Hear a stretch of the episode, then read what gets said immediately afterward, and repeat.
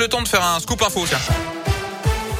Et l'actu de la Loire et de la Haute-Loire avec vous, Gaëtan Barallon. Gaëtan, bonjour. Bonjour Yannick, bonjour à tous. Et à la une de l'actu ce jeudi, J-10, avant le second tour de la présidentielle, on connaît désormais les deux journalistes qui présenteront le débat de l'entre-deux tours. Mercredi prochain à 21h, ce sera Léa Salamé et Gilles Boulot. Débat qui sera retransmis sur TF1, France 2 et les chaînes d'information en continu. Par ailleurs, les deux candidats, eux, sont encore sur le terrain aujourd'hui. Journée consacrée à l'écologie pour Emmanuel Macron, attendu au Havre sur les terres de son ancien Premier ministre Édouard Philippe, avec notamment la visite d'une usine de production d'éoliennes en mer. Pour Marine Le c'est le premier grand meeting de cet entre-deux tours. Elle sera du côté d'Avignon. Dans l'actu également, la galère continue à Saint-Éan. Si le réseau de téléphonie mobile devrait revenir à la normale d'ici ce soir, il faudra attendre la semaine prochaine pour retrouver la fibre sur la commune, selon Orange. Conséquence de cet incendie près d'une antenne relais, c'était mardi. Près de 1200 foyers restent privés de téléphone fixe et d'internet à Saint-Éan, mais aussi à Saint-Médard-en-Forêt. Il faudra attendre plusieurs semaines aussi pour le rétablissement de l'ADSL. La mairie du Puy-en-Velay sous pression. L'opposition municipale réclame la suspension du maire Michel Chapuis et de son adjoint au commerce. Le temps de l'enquête sur les soupçons de favoritisme dans l'attribution de la gestion de la future halle du marché couvert. Dans l'actu également, n'attendez pas le dernier moment. C'est le message que veulent faire passer les services des finances publiques alors que la campagne de déclaration des revenus vient de débuter. En version papier, vous avez jusqu'au 19 mai pour déposer votre déclaration. En version numérique, vous aurez plus de temps jusqu'au 31 mai pour la Loire et la Haute-Loire.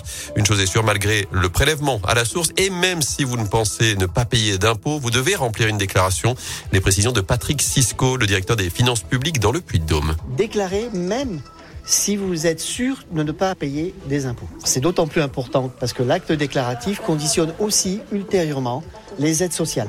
Autre élément, on a un certain nombre de nos usagers contribuables qui euh, euh, ne savent pas, ne connaissent pas bien leurs droits. Et cette année, on met en place un système qui permettra, notamment pour les lycéens et les collégiens, de dire à une personne quand elle aura fait sa déclaration, voilà, vous auriez droit pour votre enfant à une bourse scolaire. Mais nous, on informe le contribuable à travers sa déclaration de revenus qu'il a droit ou pas à quelque chose. Et on va augmenter ça au fur et à mesure en partenariat avec les autres organismes sociaux. Et attention également aux arnaques. Certains contribuables ont reçu un mail qui semble venir de la direction des finances et qui demande d'indiquer ses coordonnées bancaires. Il s'agit d'une arnaque. L'administration fiscale n'envoie jamais ce genre de mail. Je vous rappelle les dates limites pour déclarer vos revenus en ligne pour la Loire et la Haute-Loire. Ce sera jusqu'au 31 mai. Vous retrouvez toutes les infos à ce sujet sur radioscoop.com et sur l'appli Radioscoop. Un mot de sport et de foot pour terminer avec les deux derniers clubs français en Coupe d'Europe qui jouent ce soir. Lyon face à West Ham en quart de finale retour de la Ligue Europa et puis Marseille du côté de Salonique en Ligue Europa conférence. Cette fois-ci, c'est à partir de 21h. Euh, et puis les Verts, eux, préparent la réception de Brest, match qui se disputera samedi 17h du côté de Geoffroy Guichard avec une séance d'entraînement en cours du côté de l'Etra. Notez que Pascal Duprat et Arnaud Nordin se présenteront en conférence de presse tout à l'heure à midi et demi. Et merci bien.